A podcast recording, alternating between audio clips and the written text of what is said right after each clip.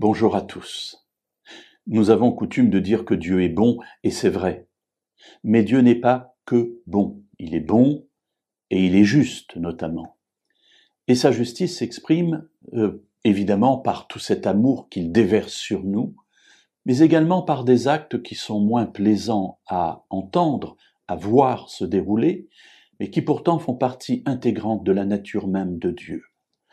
Un de ces actes se trouve décrit dans le livre des Nombres, c'est la révolte de Corée, Dathan et Abiram, du temps de Moïse. Il y a là une révolte entre un certain nombre de responsables du peuple d'Israël et Moïse. Ils contestent l'autorité de Moïse.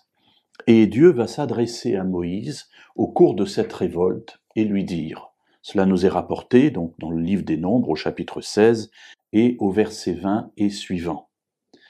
L'Éternel parla à Moïse et à Aaron et dit, Séparez-vous du milieu de cette communauté, et je les exterminerai en un seul instant.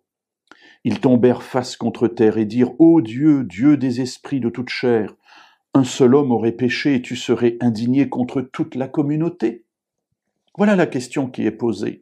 Un seul homme aurait péché, bon, ici quelques-uns, Corée, Dathan, Abiram et quelques-uns d'autres, mais, et tu serais indigné contre toute la communauté que tu veux détruire. Mais tu ne peux pas. Tu n'es, tu es juste. Tu ne peux pas faire une telle chose. Alors on peut se poser la question de savoir, mais pourquoi cela est-il même venu à l'idée de Dieu?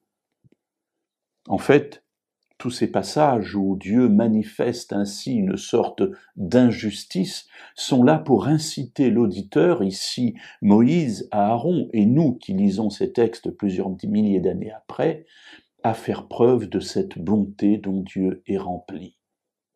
Si je lis cela Dieu disant je retirez-vous de cette communauté, je vais tous les exterminer, et que cela ne suscite en moi rien, c'est que je suis loin de Dieu et je dois m'interroger.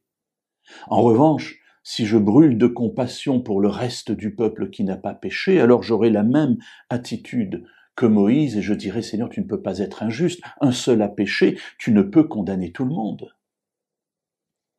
Outre que cela m'enseigne un principe d'équité, que je peux appliquer, que je dois appliquer dans ma vie, dans la vie de famille, dans ma vie de responsable, à quelque niveau que ce soit dans l'histoire de ce monde, cela me montre une chose, c'est que Dieu est bon, mais qu'il est juste.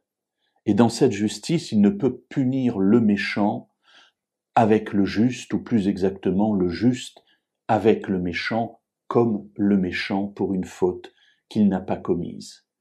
Alors nous aurons l'occasion de voir d'autres passages sur ce thème, mais heureusement la Bible fourmille d'exemples où Dieu nous dit Je ne punis pas le juste avec le méchant. Oui, Dieu n'est pas qu'amour, il est aussi juste et justice, et demain nous aurons l'occasion de voir la suite de ce récit.